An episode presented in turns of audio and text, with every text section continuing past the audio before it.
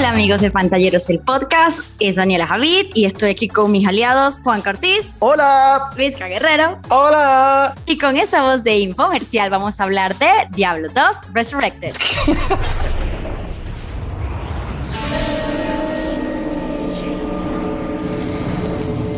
Had the evil from my dreams followed me at my heels? Bueno chicos, estuve probando la versión beta, el Early Access, mejor dicho, de Diablo 2 Resurrected, que es como una versión remasterizada del Diablo 2 y de la expansión que sacaron de Lord of Destruction.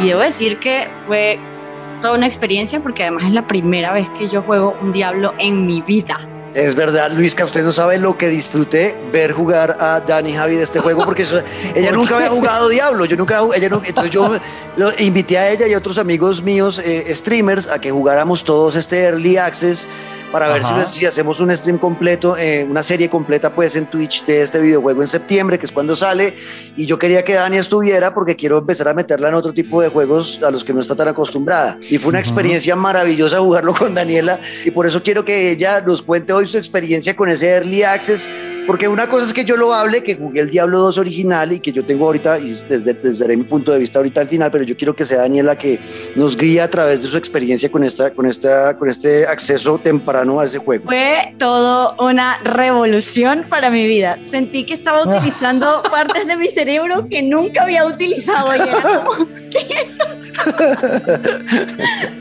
No, y, y, y, quedé como enganchada, así me enganché un montón, porque, y, estuve como así, como investigando, y vamos a ver qué cosas hay aquí y tal. Okay. Y, la mejor en gráficas, wow, sin que pierda como su toque nostálgico, que me imagino que por eso es que Activision Blizzard está como eh, precisamente utilizando todas estas cositas guardadas en el cajón, pero se ve súper, súper chévere. Yo sí les aplaudo como que la mejoría en todo, pero wow es decir... ¿Y por qué, y por qué dices que, que, que usaste parte del cerebro que no has usado? porque tenía que estar demasiado atenta a demasiadas cosas al tiempo, que si las pociones, que si el oro, que si las piedras, que si el cinturón, que si, o sea, o, sea, que yo tenía mucho tiempo sin jugar un RPG y me estoy poniendo vieja, señores. No, no, no, no porque sí, no porque sí, es verdad, o sea, en ese juego toca estar de repente, y además como, esa es la, esa es la otra dinámica que entra en este diablo, que es, me pareció súper divertida eh, y es jugarla con amigos. Ocho personas mm, eh, recorriendo los campos de Tristram y todo lo que está pasando ahí. Eh, es, es, es, totalmente mayhem, ¿no? Es, una, es, es, un caos total porque no falta el amigo que va a toda mierda y ya recorre todo el mapa y, uno, oiga, espéreme, y cuando uno ya va, ya mataba a todo el mundo. Entonces, e, eso que dice Daniela del cerebro y la atención y la concentración eh, a tantas cosas es, es, complicado llevarlo con amigos, porque una cosa era cuando uno jugaba Diablo 2, cuando yo lo jugué originalmente solo, en el 90 y pico, 99 o 2000, no me acuerdo cuándo fue que salió Diablo 2 original. 2000. Eh, eh, exacto, y lo jugaba yo en PC solo, y uno iba a su ritmo y era mucho más pausado, el ritmo lento. Eh, ya se me llenaba el inventario, entonces me devolvía al pueblo, vendía cosas, compraba otras, podía analizar bien esta armadura mejor con esto, mejor le meto esta piedra esta espada, o sea, era mucho, mucho, mucho más pausado.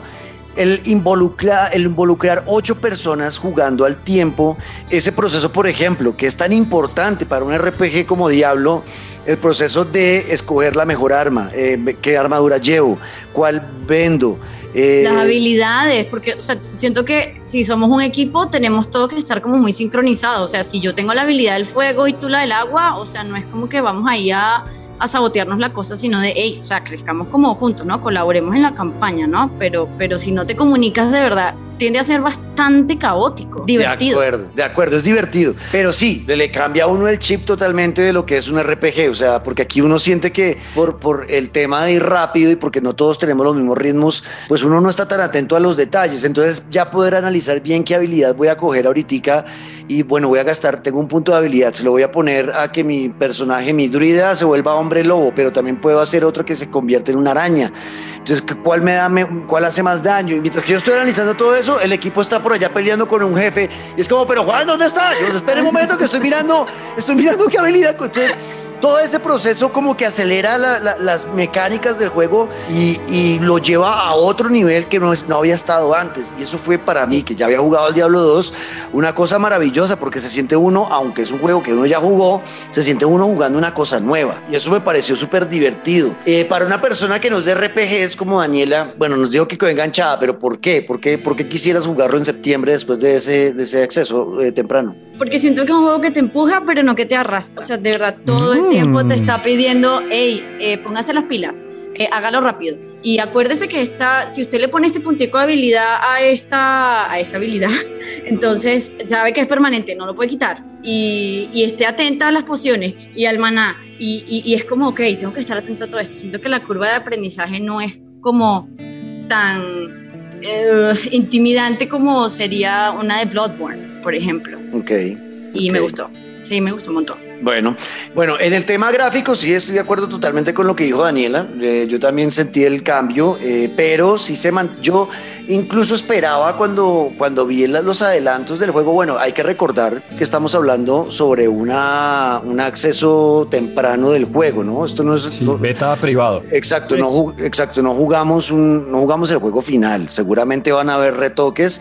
Yo esperaba encontrarme aún mejoras, eh, sobre todo en la ambientación eh, en los bosques, en las casas. Yo, yo pensaba que iba a estar gráficamente mucho mejor.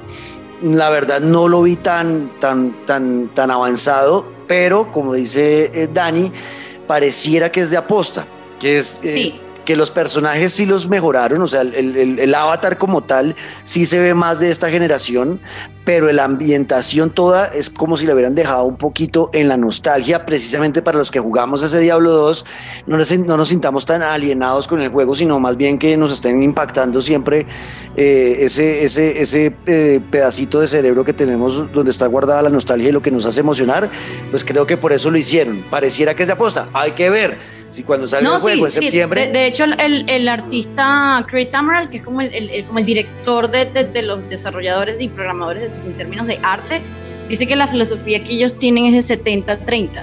Entonces, un 70% del juego se quedó igual y el otro 30% lo utilizaron como para remasterizar eh, lo que vimos tal cual, gráficas, el fuego, que ya no es como esos, esos píxeles de la, de la llamita toda 8-bit que sube, no, sea, hubo cosas que sí hicieron basado en el 70-30 desde cero y las cinemáticas. Bueno, pues genial ese dato, está buenísimo. Entonces sí, entonces sí, así es lo que estamos diciendo, o sea, sí, sí, es por la nostalgia y sí, hay elementos donde uno ve, por ejemplo, no me acordaba de eso, claro, cuando se ve fuego en el juego ya se ve real, ya se ve de esta generación, no como pixelitos de Minecraft. O sea, se, se ve bien. Pues la verdad, para mí fue un gran juego, Dani. Yo lo disfruté mucho. No pude jugar tanto como ustedes porque yo ese día me iba de viaje, pero ahí yo me quedé viendo un rato a, Dani. Y la verdad, eh, yo sí quedé emocionado. Creo que ese juego lo vamos a pasar en vivo ya completico todos los actos en septiembre en Twitch. Y Daniela va a estar ahí en primera fila con su cazadora, ¿no? Tú eres una. Ah, no, tú eres, tú eres una hechicera. Soy una, una hechicera. Y además que la mandamos, la mandamos a la guerra, la porque usualmente cuando uno empieza en juegos RPG... Una varita mágica, bro. Cuando uno empieza en juegos RPG, eh, Luisca, dígame si miento, uno siempre empieza por el bárbaro o el guerrero, o el, o sea, que es el que es más sencillo de manejar, que simplemente ir a echar eh, dos botones. Exacto. Claro, el dos botones y aspiradora. ¡Ra! Exacto, ya cuando uno es avesado jugador de, de, de, juegos de rol, ya uno se manda por un hechicero, un druida, eh, por el, eh, el, sacerdote, ¿no? Ya uno empieza a coger otros eh, muñecos que requieren más complejidad y a Daniela de entradita, tenga su hechicera, porque los demás escogieron primero los otros personajes y la idea era que cada uno jugara con uno diferente. La idea, la idea, era que cada uno jugara con uno diferente, pero, pero bien, ¿cómo te sentiste con la, con la hechicera, Dani? Me sentí bien, siento que ya somos una sola persona. Eso. pues nada, chicos, esto era un pequeño resumen que queríamos hacerles de lo que vivimos en ese Early Access, que creemos, eh, por mi parte lo va a decir, pero ya Daniela en su cierre lo dirá en su conclusión. Eh, por mi parte, es un juego que yo recomiendo bastante, sobre todo a los que les gusten los RPG, sobre todo por una cosa, poder jugarlo con ocho amigos al tiempo es brutal Se ve, hay, ¿cierto? Dani, había momentos donde se veía, un, se veía una totacera de gente pasando de un lado a otro, muñequitos por todo, y pero ¿quién es toda esta gente? Y pues son mis amigos, pero es que se ven muchos. Una cosa es un, es un multijugador de cuatro personas, que es lo normal. Ocho personas ahí metidas es muy, muy loco. Todos peleándose por descubrir el mapa, peleándose por recoger la, la, la, armadura que salió y que botó el jefe, la espada, lo que sea. Eso es muy, muy divertido y ese es el plus que va a tener este juego y por eso yo lo recomiendo, Dani. Ahora sí haga su cierre y su conclusión. Y además, yo creo que algo que lo hace como súper cool para mí es que hay como un stash compartido. ¿Te acuerdas del cofrecito que había como en el medio de la aldea? Sí. Ahí todos podíamos tener cosas. Eso me parece que además no es como que somos ocho